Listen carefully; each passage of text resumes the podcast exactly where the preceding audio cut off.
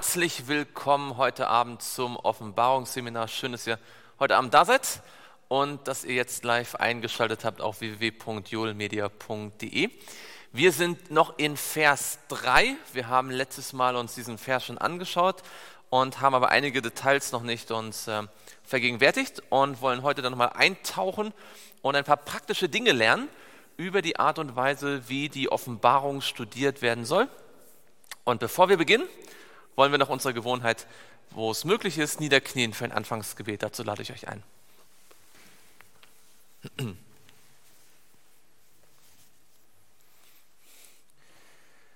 Lieber Vater im Himmel, wir möchten dir von ganzem Herzen Dank sagen, dass wir jetzt dein Wort studieren können und dass du bereit bist, uns zu lehren. Herr, hilf uns zu verstehen, wie wichtig es ist, dass jeder einzelne von uns eine persönliche und ähm, durch Vertrauen geprägte Beziehung zu dir hat. Dass wir deine Stimme hören in unserem persönlichen Leben. Dass wir wissen, wie du uns geführt hast und dass wir darauf bauen dürfen, dass du uns auch weiterhin führen wirst. Herr, ich möchte dich bitten, dass du jetzt unser Lehrer bist und dass du uns die Wahrheit zeigst, so wie du es dir wünschst. Das bitten wir im Namen Jesu. Amen. Schlagt mit mir auf in Offenbarung Kapitel 1, Vers 3. Wir haben dort das letzte Mal gesehen, dass wir glücklich sein sollen.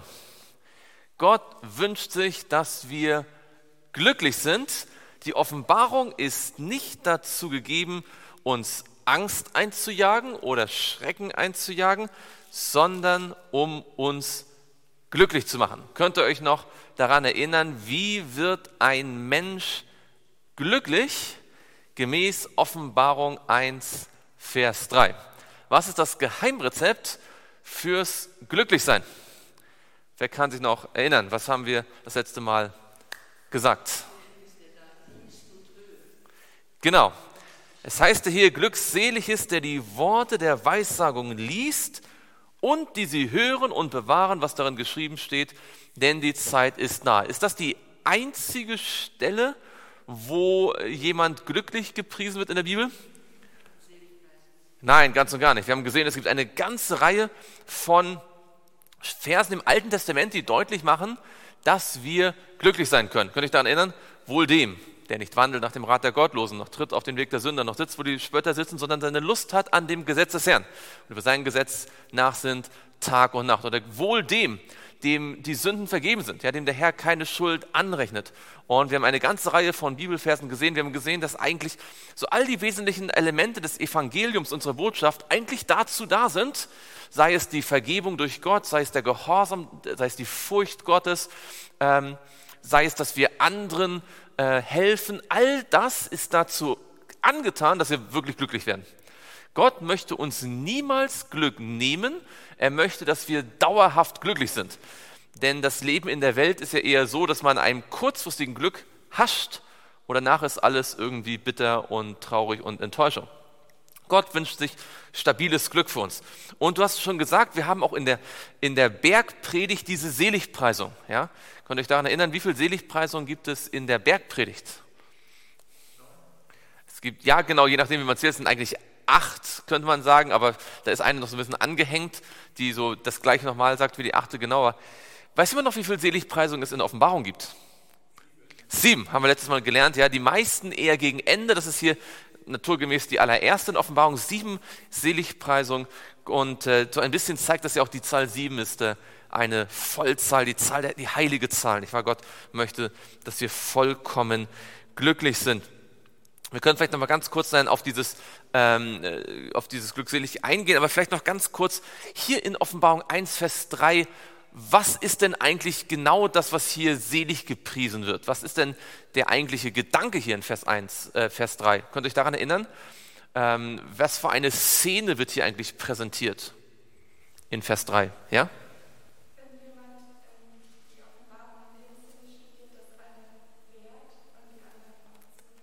Genau, wir haben gesagt, einer liest und die anderen hören. Und das ist dann der Fall, wenn die Offenbarung vielleicht in einer Gemeinde angekommen ist, eine Abschrift und jemand hat sie vorgelesen von vorne vom Pult und die anderen haben zugehört ja, und sie dann durchdacht und bewahrt. Und daraus haben wir gelernt, dass es hier nicht nur um das private, persönliche Studium geht, was wir heute dann ein bisschen genauer anschauen wollen und in den Fokus legen, aber eigentlich ist der Vers zunächst einmal eine Seligpreisung für alle diejenigen, die die, die Offenbarung im Gottesdienst verwenden, ja?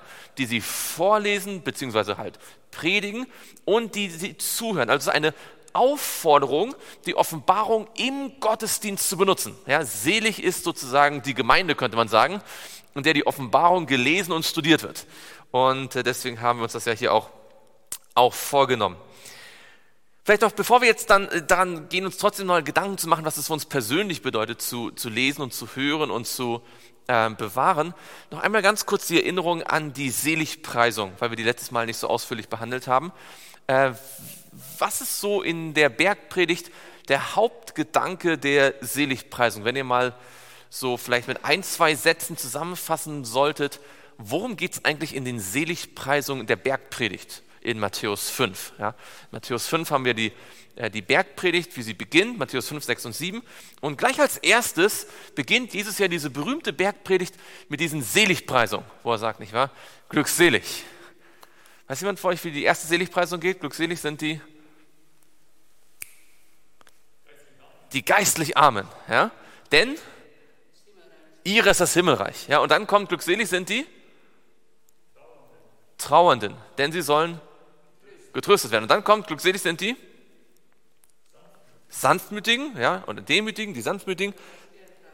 Genau, denn ähm, sie werden das Land erben oder das, das Erdreich besitzen, je nach Übersetzung. Genau, die, sie werden das Land erben. Und dann die vierte, glückselig sind die nach der Gerechtigkeit hungern und dürsten, denn sie sollen satt werden. Und was wir hier sehen, diesen vier, sind also ich möchte es nur ganz kurz nochmal in Erinnerung rufen. Diese Seligpreisungen sind nicht einfach nur aneinandergereihte Glückwunschkarten. So, ja, also so einfach so schöne Sprüche, die einfach so zufällig aneinander stehen, sondern die haben eine innere Logik. Was bedeutet es, geistlich arm zu sein? Warum sind die glücklich, die geistlich arm sind?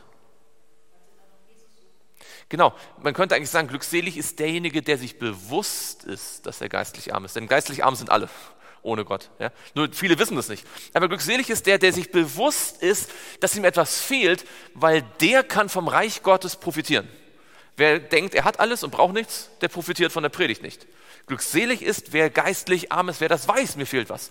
Und wenn er weiß, mir fehlt etwas und er kommt zu Gott und er, er hört sich Gottes Worte an, stellt er fest, ich bin ein Sünder, ein schwerer Sünder. Und das führt dazu, dass er, glückselig sind die Trauernden. Er fängt an, über sich selbst traurig zu sein. Er trauert über seine Sünde und soll entsprechend getröstet werden. Und dann heißt es glückselig sind die Sanftmütigen, die, die Demütigen. Was ist so ein, was ist ein Kennzeichen eines sanftmütigen, demütigen Menschen? Woran, woraus, woran erkennt man einen Menschen, der sanftmütig, demütig ist? Genau, er sieht sich selbst nicht mehr als Mittelpunkt des Universums. Ja? Er glaubt nicht mehr, dass er der Wichtigste ist, sondern er hält andere höher als sich selbst. Und wenn wir wirklich verstehen, wie sündig wir sind, weil wir zu Jesus gekommen sind, wir merken, uns fehlt etwas, wir merken, wir ersehen, wir sind, wir sind voller Sünde, dann sind wir plötzlich nicht mehr so aufgeblasen ja? und denken, wir sind die Besten, die Größten, sondern wir sehen plötzlich, wir brauchen Hilfe von jemand anders, denn wir selbst sind nicht so toll, wie wir gedacht haben. Und dieses, wir brauchen Hilfe von woanders, ist dann die nächste Seligpreisung. Das heißt, glückselig sind die nach der Gerechtigkeit hungern und dürsten. Und dann ist die Verheißung, was soll mit denen sein? Die nach der Gerechtigkeit hungern und dürsten, die sollen satt werden. Und vielleicht habt ihr euch daran, könnt ihr euch daran erinnern, haben wir vor einiger Zeit mal hier äh, studiert, vor einigen Jahren. Ähm, es heißt im Griechischen, sie sollen gesättigt werden, so gestopft werden, ja, wie so man so eine, so eine Stopfgans stopft, ja, so, so richtig, also nicht so gemästet, ja genau. Nicht wie man vielleicht in ein, ein Fünf-Sterne-Restaurant geht und hat so eine kleine Portion auf dem Teller oder so, ja, die schön aussieht, aber nicht satt macht, sondern so richtig noch extra Nachschlag. Ja, da ist mehr Gnade und Gerechtigkeit, als wir überhaupt annehmen können. Und, aber da hören die Seligpreisungen nicht auf. Also die ersten vier Seligpreisungen sind quasi, ich merke, mir fehlt was, ich, ich komme zu Jesus, ich merke, ich bin ein Sünder, ich bin traurig darüber, dann äh, habe ich nicht mehr so eine hohe Meinung von mir selbst. Ich sehne mich nach der Gerechtigkeit woanders, nämlich bei Jesus, der meine Gerechtigkeit ist, der Herr ist unsere Gerechtigkeit. Ähm, und dann werde ich, werde ich gefüllt, dann bekomme ich die Gerechtigkeit. Und was kommt dann? Fünfte Seligpreisung. Glückselig sind die. Die? Ah, das ist, kommt dann, das ist die siebte. Die fünfte ist, glückselig sind die Barmherzigen. Denn sie werden Barmherzigkeit erlangen. Das heißt, diejenigen, die jetzt auch, also wer das erlebt hat, man könnte sagen, wer die Erlösung erlebt hat, der fängt jetzt an, auch anderen das weiterzugeben. Ja? Der ist auch barmherzig anderen gegenüber. Glückselig sind die Barmherzigen, denn sie werden Barmherzigkeit erlangen. Und als nächstes kommt dann was? Glückselig sind die Friedfertigen kommt als siebtes, genau. Einer kommt noch davor. Glückselig sind die, die reinen Herzens sind.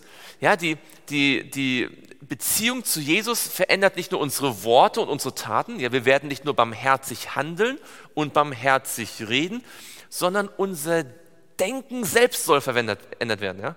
Andere Religionen, die regulieren, wie wir reden und wie wir äh, uns verhalten sollen, aber Jesus kann unser Denken, unsere Motive, das tiefste Innere unserer Persönlichkeit verändern zum Positiven gestalten. Und dann kommt, ähm, glückselig sind die Friedfertigen oder die Friedensstifter. Ja?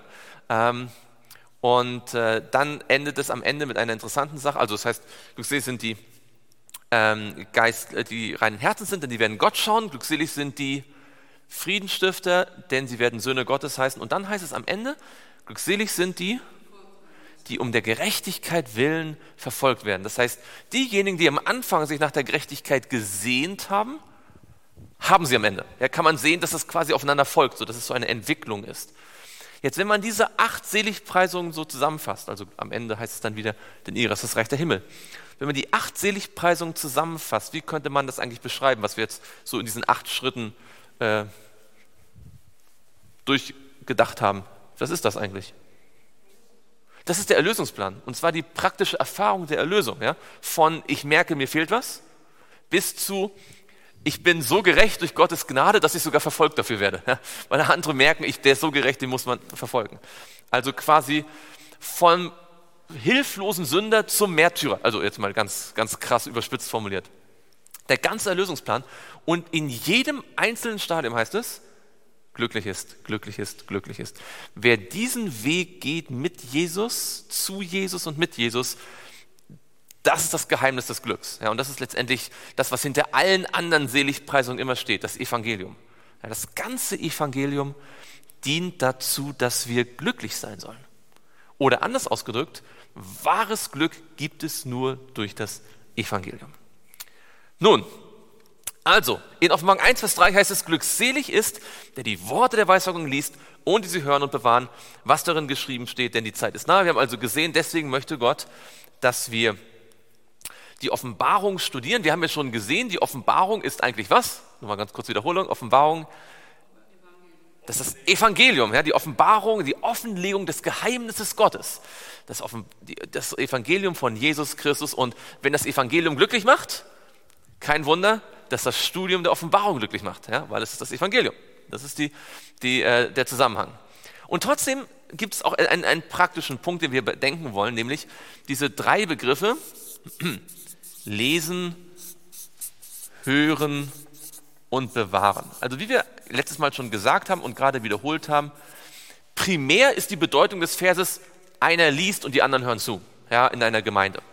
Aber trotzdem glaube ich jetzt mal für den, für unser praktisches Alltagsleben, wenn wir nicht in der Gemeinde sind, wenn wir nicht im Offenbarungsseminar sind, können wir trotzdem etwas von diesen drei Begriffen auch lernen, was uns praktisch im Umgang mit Offenbarung und auch mit der Bibel im Allgemeinen hilft. Ja?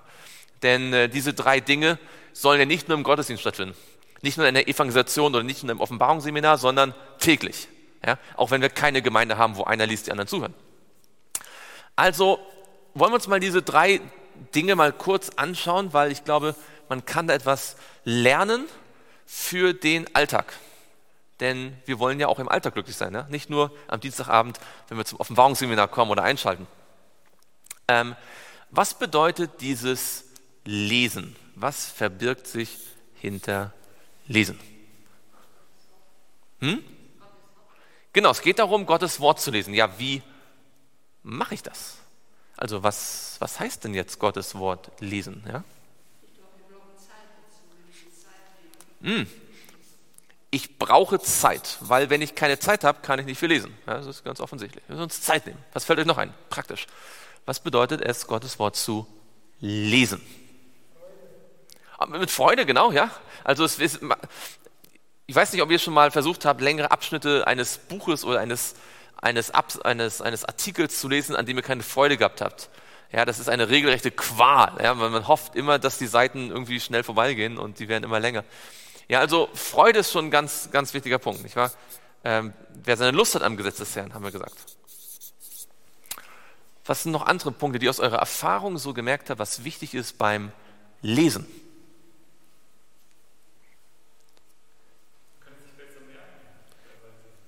Ja. Genau mit dem Merken, kommen, ja, mit dem Verstehen. Also vielleicht denkt ihr, ja, Christoph, was willst du jetzt über das Lesen? Das ist doch logisch. Wir, wir haben doch Lesen gelernt in der, in der, in der, in der Schule, ja, und, und äh, ähm, wir lesen halt einfach. Ich sage euch mal meine Beobachtung der letzten zehn Jahre. Ganz viele unserer Geschwister und auch, Menschen, die ähm, einfach Bibelstunden bekommen, ganz vielen Menschen fällt es tatsächlich schwer, einen Text zu lesen und tatsächlich zu verstehen, was dort eigentlich steht.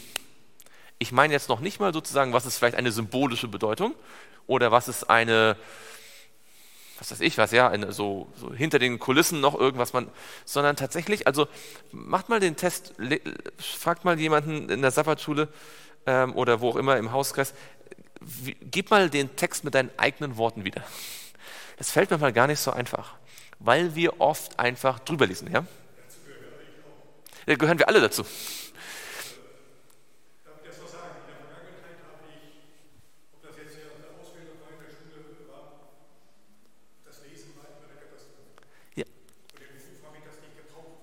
Mhm.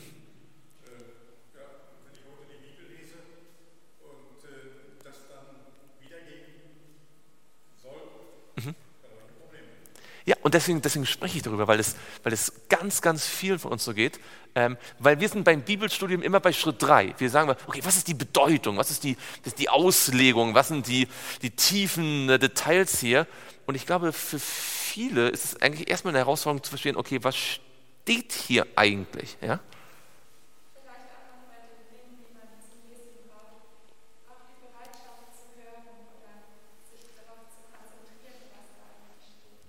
Genau, also man, man muss ein, ein, offenes Herz dafür haben, ein, eine Bereitschaft, jetzt auch lernen zu wollen. Jetzt also, wenn ihr jetzt, und das ist mir ganz wichtig, wenn ihr jetzt also morgen Vormittag oder morgen früh oder morgen Abend äh, euch jetzt mal Zeit nimmt, ich möchte jetzt mal eine Viertelstunde oder 20 Minuten oder eine halbe Stunde Bibel lesen. Also wirklich lesen.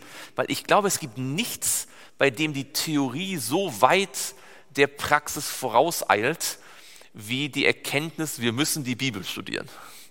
Ich kenne keinen Siebentags-Adventisten, der nicht der Meinung wäre, dass wir die Bibel studieren sollten. Ja? Aber ich kenne nicht so viele, die das wirklich systematisch tatsächlich alleine wirklich tun. Also zumindest ähm, so der Eindruck, den ich bekomme. Also, wenn ich jetzt am Mittwochvormittag zu Hause sitze und sage, jetzt habe ich eine halbe Stunde Zeit zum Bibelstudium, und damit meine ich nicht, okay, ich schalte YouTube an und schaue, was jemand gesagt hat. Und auch nicht, ich greife zum Ellen White Buch, um zu verstehen, was ich jetzt gerade gelesen habe, sondern ich will die Bibel lesen. Was sind so Punkte, wo ihr sagt, aus eurer eigenen Erfahrung, das hilft? Beten vor, ja, ganz genau. Also das gehört mal zur, zur, zur Vorbereitung sozusagen, ja, dass ich mein Herz darauf richte, ja, dass ich jetzt nicht sage, okay, ähm, ich habe noch, mache nebenbei noch irgendwie Facebook und, und Instagram und so weg. Ja? Äh, Konzentration auf die eine Sache. Beten natürlich. Ähm, genau. Und dann habe ich alles weggetan und ich habe jetzt Zeit und Lust und Freude und habe gebetet. Und was dann? Was mache ich jetzt? Wie viel liest man? Was macht man beim Lesen? Was, was sind eure Erfahrungen? Was, damit man wirklich da auch was bei merkt. Ja? Genau das erste, ein wichtiges Prinzip ist kleine Abschnitte. Euch wird ja aufgefallen sein, dass wir auch hier in diesem Offenbarungsseminar kleine Abschnitte lesen, ja? Und zwar nicht, weil wir, weil wir langsam sind, sondern weil es Zeit braucht, so einen Vers mal auch von verschiedenen Seiten zu beleuchten. Natürlich hätten wir auch schon in den paar Wochen schon Offenbarung 1 durchlesen können und ein paar allgemeine Sachen sagen können. Wir haben gesagt, okay, interessant, ja.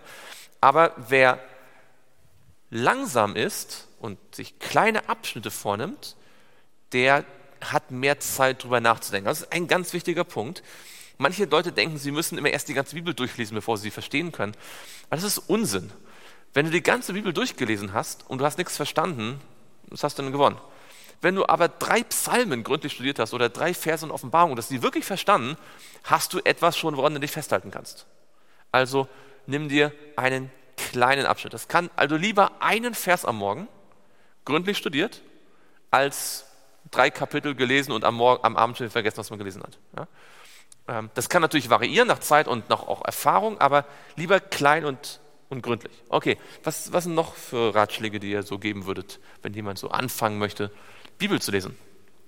Auch Offenbarung zu lesen. Also was wir jetzt machen, gilt ja nicht nur allgemein für die Bibel, sondern auch speziell für die Offenbarung.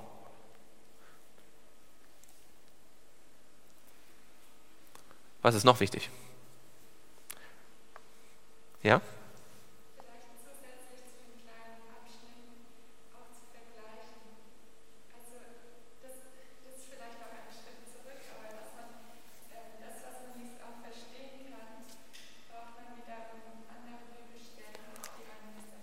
Okay, also ich kann mir vielleicht sozusagen dann ähm, Hilfe holen bei anderen Bibelstellen. Ja? Da kommen wir gleich noch ein bisschen ausführlicher zu. Vielleicht das stellen wir noch einen Schritt zurück. Also wir haben jetzt uns einen kleinen Abschnitt genommen. Also auf Deutsch jetzt, wenn wir jetzt auf angenommen, ihr, ihr nehmt euch vor, ich möchte gerne die Offenbarung studieren, ja, oder ihr könnt jetzt irgendein anderes Buch einsetzen, ja, Sprüche, Richter, Römer, Epheser, was weiß ich was, ja.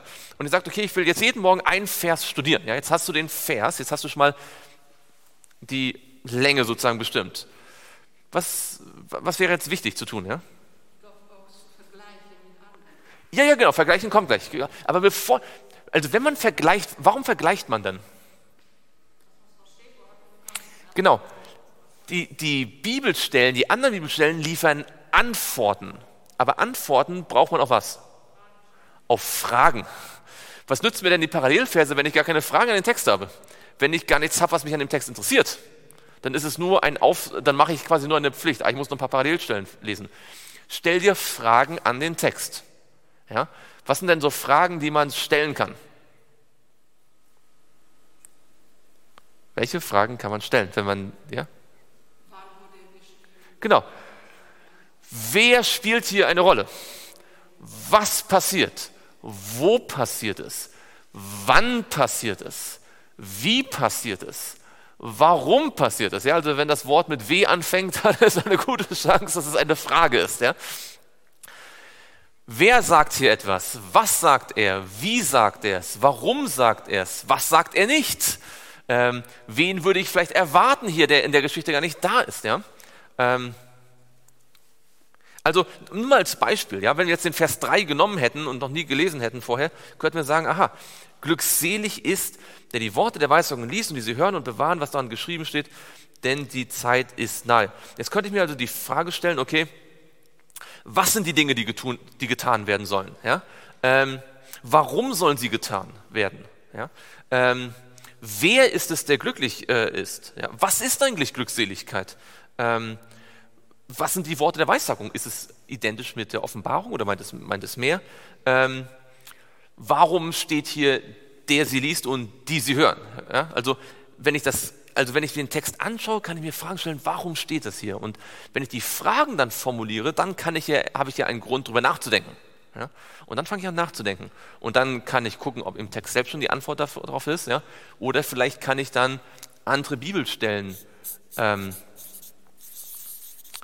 dafür nutzen.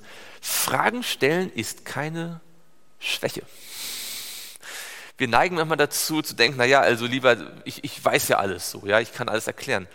Wenn man denkt, man kann alles erklären, hat man noch gar nicht angefangen zu studieren. Je mehr man die Bibel studiert, desto mehr Fragen bekommt man. Und das ist mit Bedacht so, das ist gut so, weil je mehr Fragen man hat, desto mehr Antworten kann man bekommen. Ja? Also schämt euch nicht, Fragen zu haben und schämt euch auch nicht, äh, mal eine Frage noch offen zu lassen lieber drei Fragen mehr haben, als man Antworten hat, als irgendwelche Antworten sich aus dem Finger saugen, die gar nicht stimmen. Ja? Also ein Bibelstudent, der, der regelmäßig die Bibel studiert und keine offenen Fragen hat, die er noch nicht gelöst hat, bei dem stimmt was nicht. der liest die Bibel nicht richtig. Ja? Also wenn ihr keine offenen Fragen zur Bibel habt, dann muss ich euch sagen, solltet ihr schleunigst anfangen, wieder richtig Bibel zu lesen. Ja, damit meine ich noch gar nicht irgendwelche Bücher lesen über die Bibel, sondern einfach nur die Bibel lesen. Langsam lesen, aufmerksam lesen, sagen, warum steht das eigentlich hier? Also ich kann euch sagen, aus eigener Erfahrung, je mehr ich die Bibel lese, desto mehr Fragen habe ich. Und manche Fragen lösen sich gleich, manche Fragen lösen sich Jahre später. Manche Jahre, auf manche Fragen werde ich wahrscheinlich auf die tausend Jahre warten müssen, ja? weil sie vielleicht äh, von keinem Menschen beantwortet werden können. Ja? Wenn ich vielleicht eine Frage, wie hat Gott das genau gemacht in der Schöpfung? Ja? Da muss ich warten, bis er mir das erklärt. Aber das ist sehr wichtig, weil nur wenn wir richtig aufmerksam lesen, Ellen White verwendet dieses Bild von jemandem, der in, einer, in, einer, in einem ähm, in einem Schacht, sozusagen wie im Bergwerk, in seinem Stollen nach Schätzen gräbt. Ja, ich weiß nicht, ob ihr mal euch mit Bergbau beschäftigt habt. Da liegt das Gold und Metall, das liegt nicht oben auf der Erdoberfläche, oder? Man muss tief graben. Und wenn man in den Berg hineingräbt, äh, ist das anstrengend oder, oder äh, leicht? Das kostet ein bisschen Mühe. In den Berg hinein zu, zu, zu graben, ist anstrengend. Nicht alle Schätze der Bibel liegen immer gleich auf der Oberfläche. Also manche Sachen sind zu klar, als dass man sie missverstehen könnte. Ja? Denn so sehr hat Gott die Welt geliebt, dass es einen eingeborenen Sohn gab, auf das jeder, den glaubt, nicht verloren geht, sondern ein ewiges Leben hat. Das ist offensichtlich. Das liegt ganz oben an der Oberfläche, aber da liegen noch andere Schätze drunter. Und wenn ich mir Zeit nehme zu lesen, also wirklich zu lesen, was manchmal auch passiert ist, man liest die Geschichten weil man so halb drüber, weil man sie schon meint zu kennen. Man hat das ja schon tausendmal gehört in der Kindersabbatschule, in einer Predigt. Aber wenn man sich Zeit nimmt zu lesen, jedes einzelne Wort mal seine Bedeutung haben lässt, lässt ja? was sagt Jesus? Der Mensch lebt nicht vom Brot allein, sondern von einem jeglichen Wort, das aus dem Mund Gottes hervorgeht. Also ich möchte euch wirklich ermutigen, ähm, das zu machen. Also wenn euch nicht einfällt, was ihr studieren sollt, äh, nehmt die, äh, die Sabbatschullektion und nehmt euch immer den Vers. Ihr müsst, ihr müsst, gar nicht die Erklärung lesen, das ist gar nicht so wichtig. Aber nehmt euch den Vers, der an diesem Tag dran ist, ja, oder die Verse und lest sie gründlich und stellt euch Fragen. Wenn das alle machen würden, dann hätte man jeden Sabbat in der Gemeinde, in der Sabbatschule einen, einen Chor von Erkenntnissen und Fragen. Ja, da braucht man gar keinen, der die Sabbatschule leitet. Das ist wichtiger, als wir denken. Es ist total wichtig. Ja? Ähm, nur wer genau liest, der kann dann auch die anderen Schritte eigentlich erleben. Ja? Also, wir haben das Lesen und dann haben wir das Hören. Achso, eine Sache beim, beim Lesen ist vielleicht auch, dass man sich Dinge, also das ist, ja? Was für mich auch hilfreich ist, wenn ich noch Zusatzliteratur für Hintergrundwissen. Mhm. Ja, genau. Also ich würde euch immer empfehlen, nachdem ihr euch selbst Gedanken gemacht habt, eure Fragen formuliert habt, selbst Bibelstellen gesucht habt und dann vielleicht noch Ellen White gelesen habt, ja, wenn sie was dazu schreibt, und hinterher sozusagen noch äh, weitere Literatur. Das kann sehr hilfreich sein. Das kann ein Atlas sein, eine Karte, was weiß ich was, ja, irgendein äh, Geschichtswerk, Lexikon, was weiß ich, ja. Ähm, da kann man manches helfen. Aber ich würde euch immer empfehlen, erstmal selbst zu suchen und später noch die Experten dazu zu holen. Ja? Und dann kann man ja sehen, kommen die auf dieselbe Idee, haben die eine andere Idee. Und vielleicht ist ja meine Idee sogar besser als die der, der Experten. Ja? Das kann ja auch sein. Denn äh, die Bibel sagt, ich bin verständiger geworden als alle meine Lehrer. Denn deine Zeugnisse sind mein Überlegen. Ja? Jeder von euch, ich weiß nicht, ob euch das so bewusst ist, aber jeder von euch, und wenn ich sage jeder, meine ich so jeder, wie man nur jeder meinen kann. Jeder von uns, jeder, auch von allen, die zuschauen, jeder von uns kann Gottes Wort besser verstehen als ein studierter Theologe. Das sagt Psalm 119, Vers 99. Wenn sein Wort unser Überlegen ist, wenn wir wirklich darüber nachdenken. Das hat Gott versprochen. Das Problem ist nur, wir denken mal, ja, ja, wir denken darüber nach, aber wir denken nicht darüber nach. Ja, wir studieren die Bibel, ja, aber wann machen wir es? Ja? Deswegen verstehen wir auch so wenig. Aber wenn wir es tun, hat Gott versprochen, dass er zu uns reden wird. Das ist jetzt der nächste Punkt. Wir sollen nicht nur lesen, wir sollen auch hören. Ähm, was meint denn dieses Hören in diesem Kontext? Also nicht nur die Audiobibel im, im, im, im, Auto, sondern was heißt hören jetzt, wenn ich jetzt zu Hause alleine sitze bei der Morgenandacht und ich denke über Gottes Wort nach. Ich stelle mir Fragen, was bedeutet jetzt hören? Ja, dass ich mir auch, auch, auch Zeit nehme nachzudenken, dass Gott durch die Worte, die ich gelesen habe, auch zu mir sprechen kann. Wie macht er das? Wie, wie spricht denn Gott zu mir? Was, was, was, muss, was kann ich denn machen oder was muss ich denn machen, damit ich merke, dass Gott zu mir spricht? Also manchmal ist es offensichtlich, ich, schlage einen Bibeltext auf und ich merke sofort, oh, das ist, das ist für mich. Ja? Was, wenn das nicht gleich sofort der Fall ist, was kann ich tun, damit ich stille werden? Ja, das ist wieder auch, nicht wahr? Konzentration.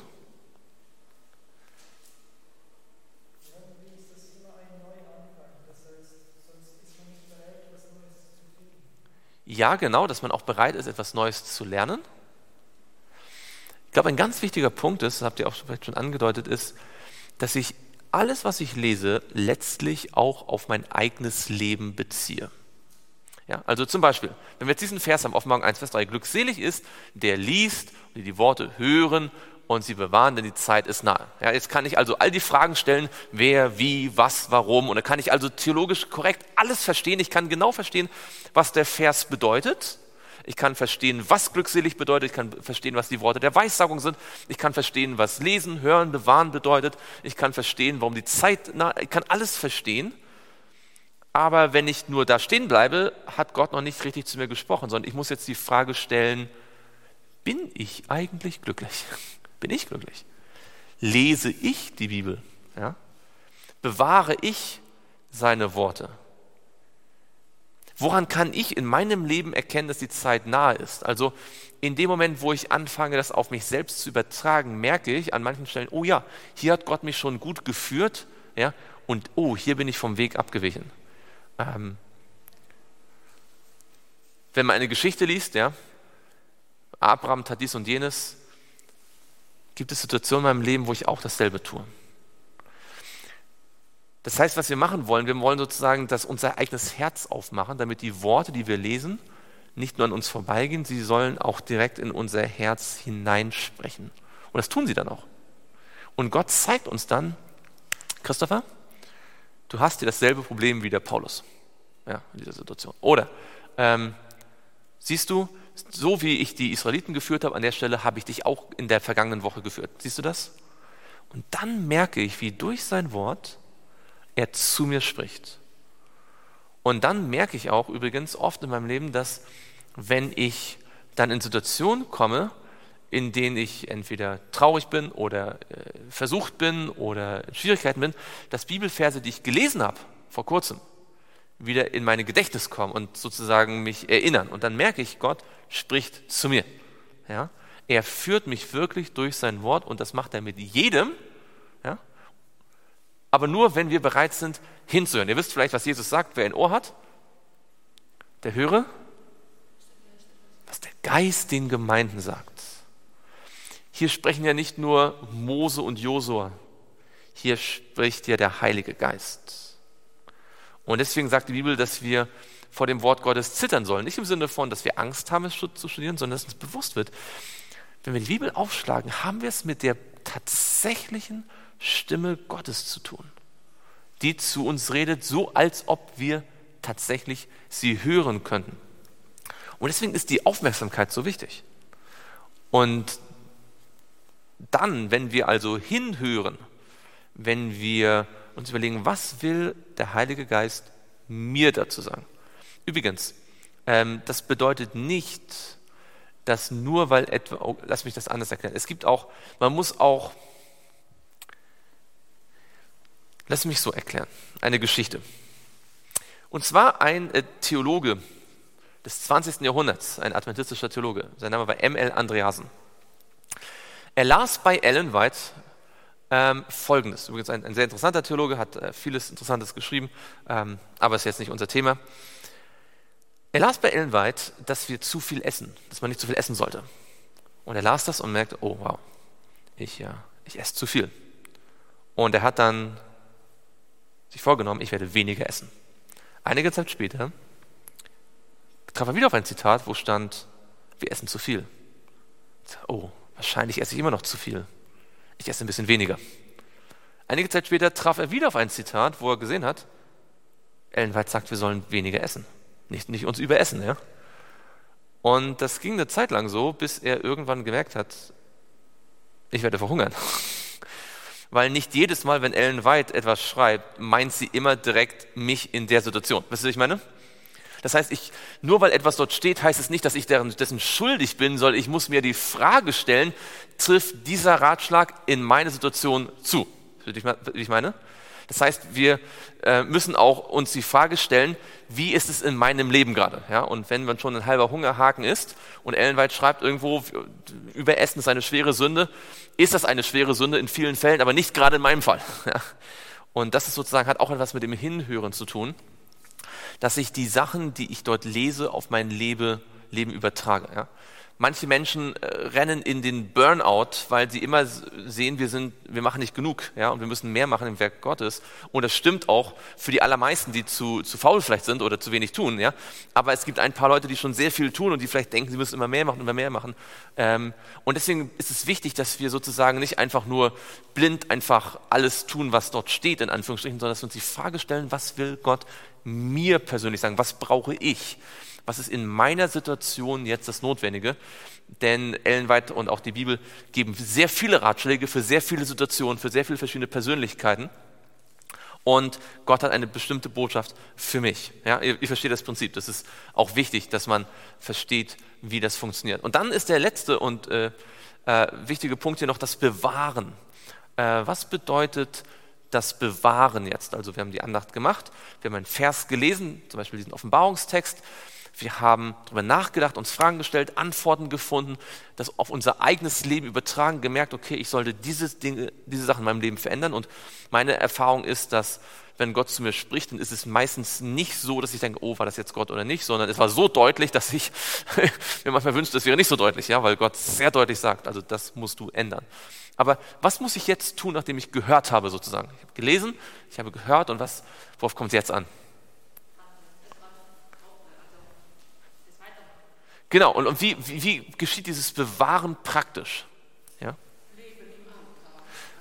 Wenn, wenn ich es auslebe, dann kann ich es nicht vergessen, ja, weil ich tue es ja.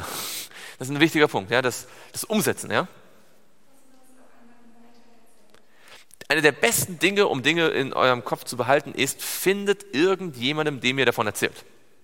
Also ich habe in, in meinem Leben schon viele Dinge in der Bibel entdeckt und die habe ich oft in meine Bibel geschrieben oder irgendwo anders.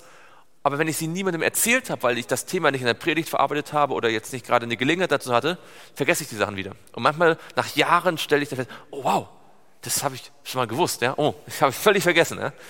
Aber die Dinge, die ich anderen in Bibel schon weitergebe oder in, in Predigt schon mal gesagt habe und oft erklärt habe, die sind abgespeichert. Also zum Bibellesen, auch zum Offenbarung, um die Offenbarung wirklich gut zu verstehen braucht man nicht eine Bibliothek mit vielen Büchern, man braucht einen anderen Menschen, dem man erklärt, was man herausgefunden hat. So habe ich die Offenbarung kennengelernt. Ähm, als ich meine Frau kennengelernt habe, äh, war sie keine Adventistin und ich war nur ein Namensadventist. Ich ging in die Adventgemeinde, aber hatte eigentlich von der Botschaft keine Ahnung, außer dass ich so wusste theoretisch, was wir glauben. Und äh, eine der ersten Dinge, die wir nachher gemacht haben im Bibelstudium, war, sie wollte Daniel Offenbarung äh, verstehen. Und ich habe dann immer quasi ein, ein Buch in Daniel studiert oder in Offenbarung und das, was ich studiert habe, zwei Wochen später der Bär erklärt. Ja? Und so habe ich die Offenbarung kennengelernt. Ja? Und so und Daniel.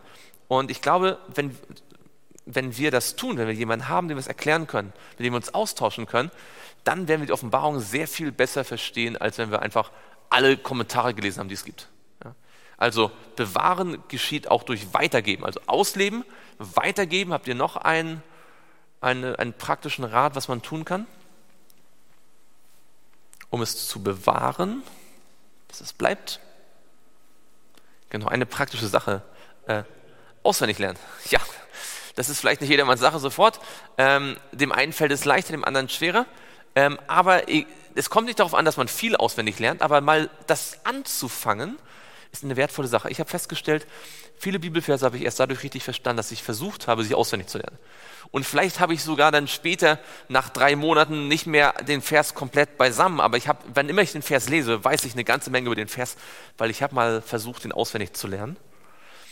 Gott verlangt von uns nicht, dass wir irgendwann kapitelweise die Bibel auswendig kennen, aber schon der Versuch, einen Vers auswendig zu lernen, führt dazu, dass man ihn sehr genau analysiert. Weil man immer wiederholt, ja, immer wieder dieselben Worte sagt und immer wieder drüber nachdenkt. Und auswendig lernen ist eine ganz tolle Sache. Und Sachen, die man auswendig gelernt hat, die kann einem der Heilige Geist dann später auch nochmal bewusst in die äh, Erinnerung rufen. Okay, also das vielleicht so als, als, kleine, als kleine Ermutigung für euch. Ähm, niemand von uns, also wirklich, niemand muss Griechisch können oder, oder Geschichte studiert haben oder irgendwie, weiß ich, ein Theologieprofessor sein, um die Offenbarung zu verstehen. Wir müssen vielmehr diese drei Dinge tun. Und ich kenne einige Menschen, die die Offenbarung sehr viel besser kennen als manch einen Theologieprofessor, weil sie einfach genau das tun. Und das kann jeder von uns tun. Gehen wir noch zum Schluss zu, an, ans Ende von Vers 3. Da heißt es ja, der Grund, warum wir das tun sollen, warum sollen wir uns Zeit nehmen für das Studium der Prophetie? Warum sollen wir uns mit der Bibel und insbesondere mit der Endzeitprophetie beschäftigen? Was ist der Grund? Die Zeit ist nahe. Ich meine, Bibelstudium sollte immer ein, eine Wichtigkeit sein, auch wenn die Zeit nicht nahe wäre. Ja? Ihr wisst, äh, Henoch hat 300 Jahre lang mit Gott gewandelt, über 300 Jahre, obwohl keine Endzeit war. Er braucht, Henoch brauchte nicht diesen Druck, bald kommt Jesus wieder und dann, oh okay, ich muss mich vorbereiten. Ja, manchmal ist es ja schade, dass wir die Bibel studieren, weil wir nur einfach uns vorbereiten wollen. Ähm, würden wir die Bibel auch so studieren, wenn Jesus erst in 500 Jahren kommt. Ja und wenn wir noch 600 Jahre zu leben hätten oder so. Also Druck ist jetzt nicht das einzige, die einzige Motivation. Aber umso mehr, weil die Zeit kurz ist, sollten wir uns, umso mehr überlegen, ja, wie nutze ich meine Zeit? Ähm, die Zeit ist nahe. Schauen wir mal in Römer 13 und dort Vers 11. Paulus spricht auch über dieses Thema. Mehrere der Apostel im, im Neuen Testament sprechen über diesen Gedanken, dass die vorrückende Zeit der Weltgeschichte uns aufwecken sollte. Ich weiß nicht, habt ihr den Eindruck, dass äh, die letzten Jahre und Jahrzehnte dazu geführt haben, dass die Wiederkunft näher kommt? Also ich sehe, ich würde sagen, ganz, ganz definitiv, ja. Wir sehen viele, viele Zeichen um uns herum. Jetzt schaut mal, was der Paulus sagt hier schon im Römerbrief. In Römer 13 und dort Vers 11. Wer mag mal lesen? Und das tut, weil die Zeit erkennt, nämlich, dass die Stunde da ist, aufzustehen vom Schlaf. Denn unser Heil ist jetzt näher als zu der Zeit, da wir gläubig sind. Genau. Also was sagt äh, Paulus hier? Was sollen wir tun? Genau, wir sollen die Zeit erkennen. Wir sollen wissen, in welcher Zeit wir leben, um was zu tun aufzustehen. Und zwar wovon? Was für ein Schlaf? Ein geistlicher Schlaf. Ja? Ähm, wenn man, was ist jetzt, erklärt mir mal mit, mit eigenen Worten, was bedeutet es, geistlich zu schlafen? Was bedeutet es, geistlich zu schlafen?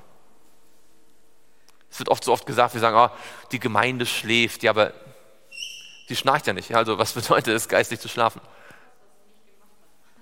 Ja, genau, das ist der Grund. Genau. Was, was bedeutet das praktisch, wenn eine Gemeinde schläft?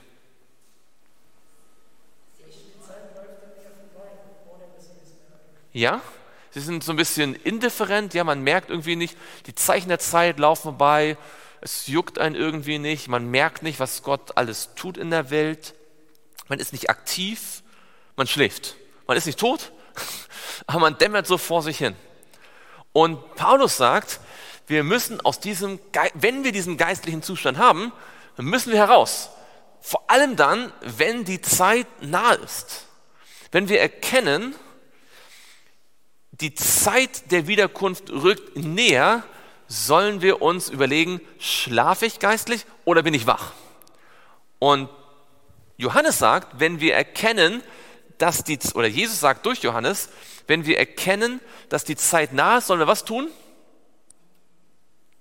Was sagt Johannes in der Offenbarung? Was sollen wir tun? Lesen, hören und bewahren. Ne? Also Paulus sagt, wir sollen aufwachen vom geistlichen Schlaf. Johannes sagt, wir sollen lesen, hören, bewahren. Jetzt habt ihr das Geheimrezept für Erweckung. Denn Erweckung heißt ja nichts weiter als Auferwecken vom geistlichen Schlaf. Ja, es gibt Erweckung und Reformation. Ja, und das wird immer mal so behandelt, als ob das irgendwie so ein Mysterium wäre. Man muss viele Veranstaltungen machen, um Erweckung zu erzielen. Erweckung hat ein einfaches Rezept. Lesen, hören, bewahren. Ich kenne niemanden in der Adventgemeinde, niemanden, der persönlich täglich liest, hört und bewahrt, der nicht Erweckung erlebt. Also den müsst ihr mir zeigen. Der sagt, ich, der sagt über Wochen und Monate, lese und höre und bewahre ich und Jesus spricht nicht zu mir. Das gibt's gar nicht. Die Tatsache, dass wir so oft das Gefühl haben, wir haben keine Erweckung, liegt nicht daran, dass der Heilige Geist plötzlich weg ist, liegt auch nicht an der bösen Leitung und es liegt auch nicht an der schlimmen Welt. Es liegt hieran. Lesen, hören, bewahren. Das kann jeder von uns tun und jeder, der es tut, wird Erweckung erleben. Punkt. Und je mehr es tun, desto größer wird die Erweckung sein. Und das betone ich deswegen, weil wir immer denken, Erweckung kommt, indem ich einfach tolle Prediger auf YouTube schaue, ja? oder indem ich einfach dem richtigen Prediger äh, Spenden gebe oder einfach da auf seiner Seite stehe oder gegen eine Meinung bin und für eine Meinung bin. Das bringt keine Erweckung. Das ist auch alles gut und schön. Das hier bringt Erweckung. Lesen, hören, bewahren. Ist so simpel, aber ich sage euch aus Erfahrung über die Jahre, es geschieht weniger, als man denkt. Weil Lesen, Hören und Bewahren ist eine tägliche Sache. Und keine Predigt, kein gemeinsames Treffen in der Gemeinde kann das ersetzen. Wer das tut, wird erweckt. Und die Erweckung suchen wir. Und deswegen sagt das die Bibel hier auch gleich am Anfang. Schauen wir noch ein, ein Vers, was wir tun sollen. In 1. Petrus, also Paulus spricht von der Zeit, wenn wir sehen, das Ende naht. Petrus spricht davon. In 1. Petrus Kapitel 4 und dort Vers 7. 1. Petrus, Kapitel 4, Vers 7. Wer mag den mal lesen?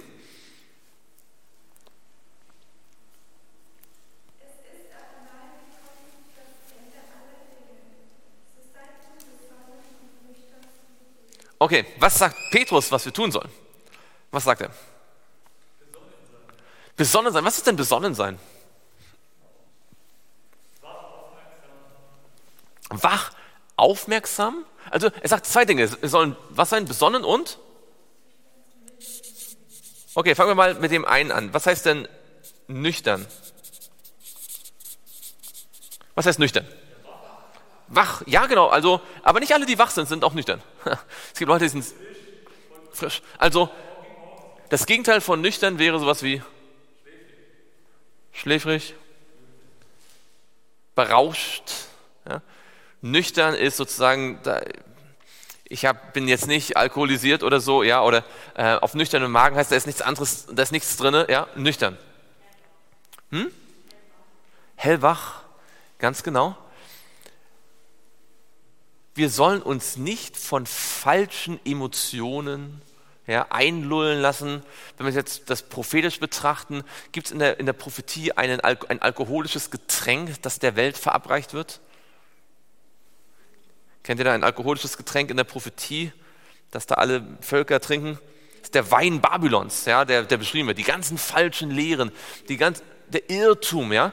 Und wir sollen, wenn wir merken, das Ende naht, sollen wir uns bewusst sein, glaube ich wirklich die Wahrheit oder bin ich von irgendwelchen Irrtümern, von irgendwelchen falschen Lehren, die so populär sind, die von den Kirchen verbreitet werden, davon infiziert? Das ist das eine. Also nüchtern sein. Aber das andere ist auch wichtig, besonnen. Wenn jemand besonnen ist, was, was kennzeichnet ihn, wenn ein Mensch besonnen ist? Wann ist es wichtig, besonnen zu sein vor allem? Im, so, hm? Bei Entscheidungen, und zwar bei was für Entscheidungen? Also wenn es an, an den Alltag denkt, wann muss jemand besonnen reagieren?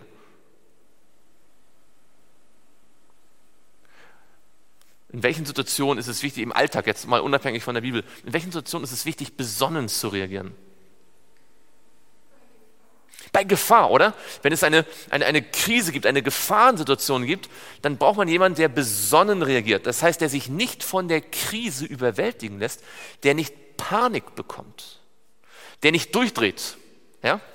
Also, wenn ihr im Flugzeug fliegt und da, da, flieg, da, da fängt ein, ein, ein Flügel an zu brennen oder so, ja, und der, hofft, ihr, müsst ihr hoffen, dass der Pilot besonnen ist und dass er nicht anfängt, Panik zu kriegen und, und schreit, wir werden alle sterben, ja, sondern dass er ganz kühl und nüchtern und besonnen jetzt das Flugzeug versucht zu landen, ja, oder was immer er dann machen muss, ich keine Ahnung.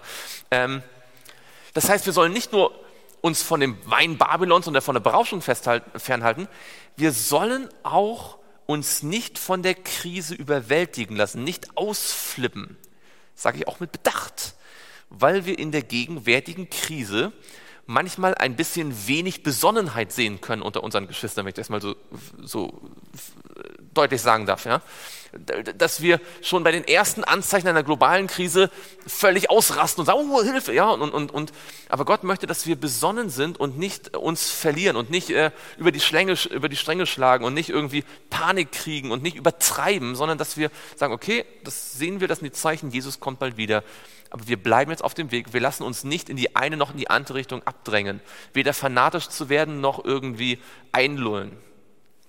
Die Offenbarung will genau das, das tun. Ja, die Offenbarung, wenn wir lesen, hören und bewahren, weil die Zeit nah ist, werden wir besonnen und nüchtern werden. Es gibt zwar diejenigen, die die Offenbarung gar nicht studieren, die werden vom Wein Babylons trinken und werden nicht nüchtern sein. Diejenigen, die immer nur die Offenbarung konsumieren, indem sie sagen, ah, was sagt der? Oh, was sagt der? Oh, was ist deine Meinung? Oh, das könnte vielleicht auch ein Zeichen sein, ja? Ich habe den Prediger gehört. Die werden vielleicht ein bisschen was von der Offenbarung wissen, aber nicht besonnen sein. Besonnenheit kommt nämlich dadurch, dass der Heilige Geist unsere Herzen kontrollieren kann. Und das kommt nicht dadurch, indem ich weiß, oh, Bruder X und Schwester Y sagen das, sondern indem ich selbst eine Erfahrung mit dem Text habe. Ich habe ihn selbst gelesen Jesus hat selbst zu mir gesprochen und das macht mich besonnen. Ja, das ist ein ganz wichtiger Punkt. Letzter Vers. Jakobus 5, also wir hatten jetzt Paulus, wir hatten ähm, Petrus und wir haben noch Jakobus im Angesicht der nahenden Zeit. Ja? Und wir haben ja letzte, damals schon gesehen, ja, zu jeder Zeit gab es Dinge in der Offenbarung, die rasch geschehen sollten. Ja, erinnert euch. Ja, es, gab, es gibt immer Dinge, die gegenwärtige Wahrheit sind, auch für uns. Bei uns ist jetzt die Wiederkunft zum Beispiel, ja, das, das Sonntagsgesetz und die Dinge, die in Offenbarung 13 stehen. Für andere war es vielleicht die zweite, das, die zweite Gemeinde, das zweite Siegel, ja, oder die fünfte Posaune oder so. Ähm, in Jakobus Kapitel 5 und dort Vers 8 und 9. Da heißt es, Jakobus 5, Vers 8 und 9, so wartet auch ihr geduldig, stärkt eure Herzen, denn die Wiederkunft des Herrn ist was? Sie ist nahe. Seufzt nicht gegeneinander, Brüder, damit ihr nicht verurteilt werdet. Siehe, der Richter steht vor der Tür. Also wir haben gesehen, wir sollen Erweckung erleben, ja, durch Lesen, Hören, Bewahren. Wir haben gesehen, wir sollen besonnen und nüchtern sein zum Gebet, haben wir noch vergessen zu erwähnen, ja, äh, zum Gebet. Ähm, und was sollen wir hier tun? Angesichts der nahenden Endzeit. Was empfiehlt uns der Jakobus? Was sollen wir tun? Hm? Wir sollen geduldig warten, unsere Herzen stärken, genau. Und was sollen wir in der Gemeinde tun? Nicht gegeneinander seufzen. Das heißt, angesichts der sich entwickelnden Weltlage ermutigt uns die Bibel, dass wir uns genau überlegen, wie leben wir mit unseren Geschwistern. Sind wir mit einigen im Streit? Sind wir mit einigen unzufrieden? Seufzt nicht gegeneinander, sagt die Bibel. Wenn wir also lesen und hören und bewahren, weil die Zeit nahe ist, werden wir nicht nur erweckt, wir werden nicht nur besonnen und nüchtern, wir werden auch auf Frieden innerhalb der Gemeinde bedacht sein. Nicht übereinander lästern, nicht übereinander klagen, sondern wenn man ein Problem mit jemandem hat, es mit ihm besprechen ja, und zu ihm gehen und versuchen auszuräumen, so viel an uns liegt. Auch das wird ein Resultat echten Offenbarungsstudiums sein. Das ist ganz wichtig, weil wenn die Offenbarung, das Studium der Offenbarung uns nicht dazu führt, dass unser Charakter sich verändert, wozu die Offenbarung studieren? Ja. Nur damit man weiß, was in der Zukunft passiert, das ist der eigentliche Grund und das eigentliche Ziel. Nächstes Mal werden wir dann weitergehen, äh, uns Kapitel 4 anschauen. Aber für heute wollen wir uns, ich möchte das wirklich auch allen, die jetzt zuschauen später sich das anschauen, ans Herz legen. Ich weiß gar nicht, was ich Wichtigeres sagen könnte, als euch zu sagen, Jesus wünscht sich jeden Morgen, dass ihr euch ein bisschen Zeit nehmt für ihn, um etwas zu lesen, zu hören, was der Geist euch persönlich sagt und das zu bewahren. Und wenn ihr es jeden Tag macht, seid ihr auf dem Weg nach Neu-Jerusalem und auf diesem Weg gibt es kein Verderben. Auf diesem Weg kommt ihr ans Ziel an. Ihr werdet, werdet Erweckung erleben, wir werden das Werk abschließen und das ist genau das, was die Offenbarung will. Wollen wir uns das vornehmen? Schon morgen früh ein bisschen Zeit zu nehmen, um mit Gottes Wort Jesus besser kennenzulernen. Lass uns gemeinsam niederknien und beten.